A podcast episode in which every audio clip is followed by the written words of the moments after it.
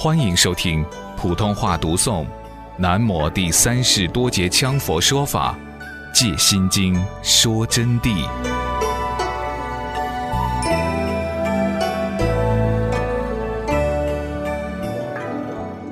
那么第二，他根本不了解密宗是怎么一回事，就是说，他不晓得密宗到底是怎么一回事，只认为密宗就是持咒，开口就说：“哼，秘法的人念咒语的。”我在宝光寺曾经几年，这个寺院是学天台宗的，那么几年当中，我就晓得，一说到秘法，有人就说：“哟。”你们念咒语的厉害哦，秘法念点咒就厉害哟。我一般听到也不多说什么。我说：“你们说我是啥法？”他们说：“你是秘法吗？”我都听说你秘法很厉害嘛。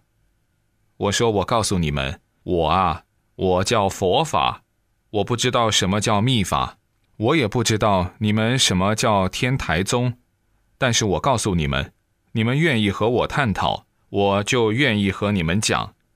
所以他们的法师们啊，包括他们的和尚，没事就来和我辩论，结果连半个月都没有，都要求听我说法。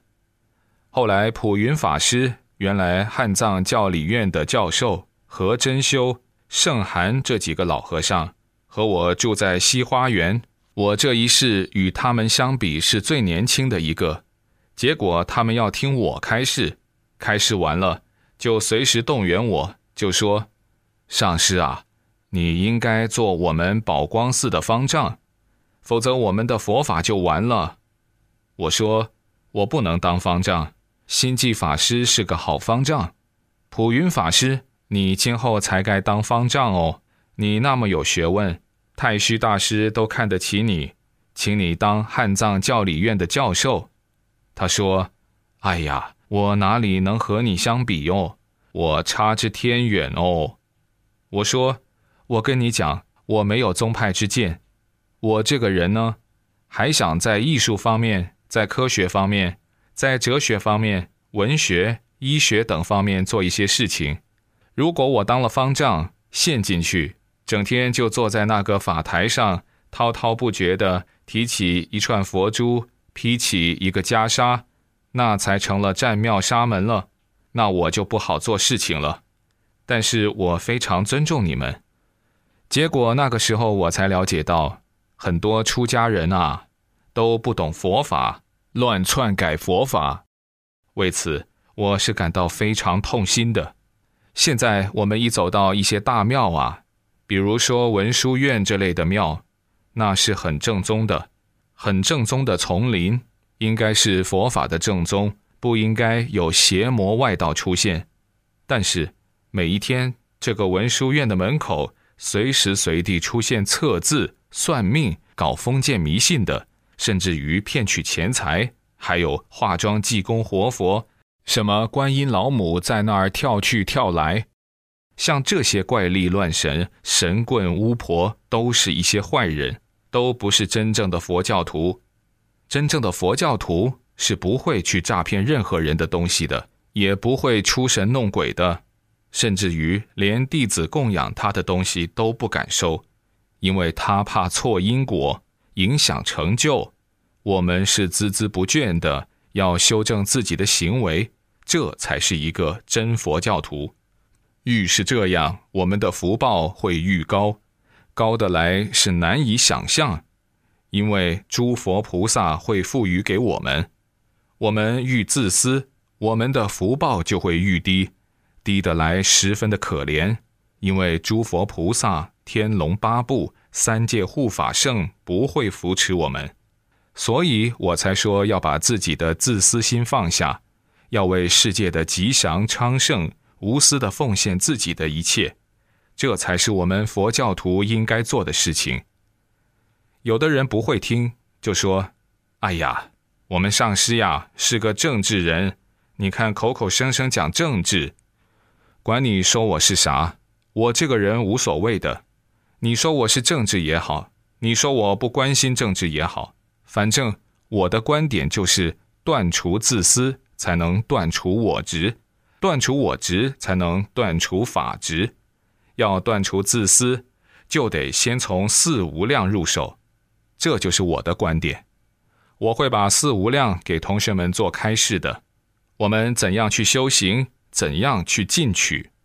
因此呢，佛法上啊，我那么几年寺庙生活啊，让我深深知道，出家人也是很麻烦的，要乱讲佛法的。有一次，我跟我的两位学生走到一个观音寺去，那个地方，嗨呀，佛法的雕塑之像是十分好，还有唐代的壁画，可以说是先有那个庙，才后有宝光寺。它的大殿的建筑也是超过宝光寺好多倍，就是从艺术角度来说，佛像也是塑的无限的庄严。此时就来了一个叫二师傅的，他们喊他二师傅，他就来给大家做解释来了，很懂佛法的样子。走上来以后，用手这个做了一个半公里，然后就开始对我们演讲佛意。正中央所坐的释迦牟尼佛，你们看到佛的两边有两个，那是他哥哥，他兄弟，他哥哥跟他兄弟是很诚心的学佛法，跟他听他的话，所以就跟他坐在一起成就了。下面这个男的，这个女的，这就是他们妈，这就是他们爸爸，他爸爸跟他妈不听他的话，就不能成就。哎呀，我一听啊，我寒心啊！一个佛教的正宗教义被捣弄得这么乱，还竟然是二师父说法。哎，加上我还听到什么看到阿弥陀佛就明心见性喽，什么一道白光射来就明心见性喽，甚至于当今还有个魔头，那么很多人都怕说他一塌糊涂。他简直是胡说八道、愚弄行人，不是上师在这儿骂他，他招摇撞骗，在世界各国串通一切愚痴之智者，一说佛法，扰乱视听，进行各种破坏。别说是佛法，他就连一个文字般若都没有闹懂。我给他的评价就是啥呢？五名不谈，就只说文字这一名，他都可怜。写的文章可以说连一个小学生都不如，一个小学生写的文都还能对题，他连题都对不了。比如说，说明星见性的问题，竟然说到啥程度？一会儿说什么你明心见性吗？看到隔壁一个人在解手吗？在解小便吗？你就明心见性了吗？说些啥？把佛法说成啥东西了？你们说他竟然印成书这么讲？哎呀，我不一味去说了。我说这个话的目的，就是要告诉同学们，现在社会上的书甚多，你们不要轻易去相信，切不可去相信一个什么半罐水在那儿乱编一套的。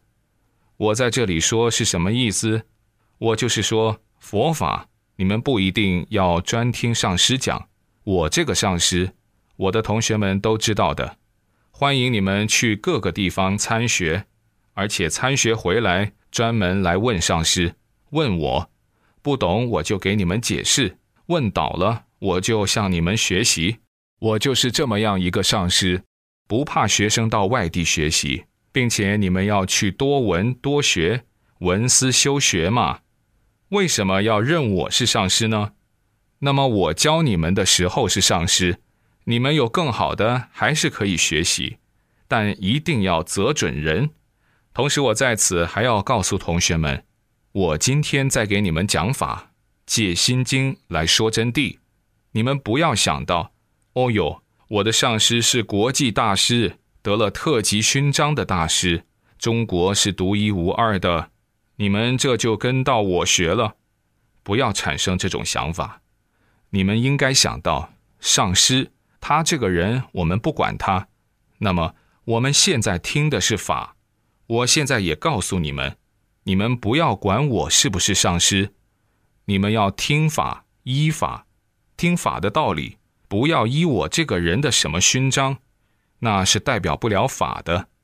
那身份分文价值都没有，在佛法的面前就是破铜烂铁而已。所以要依法不依人，要依了义不依不了义。明白的道理就依，依义不依语，道理给你们讲懂就对了。那么至于语言，多重复几遍无所谓，关键要听懂那个道理。在这里给同学们说的呢，就是佛法上啊，一定要依佛的教导去寻思、去听法。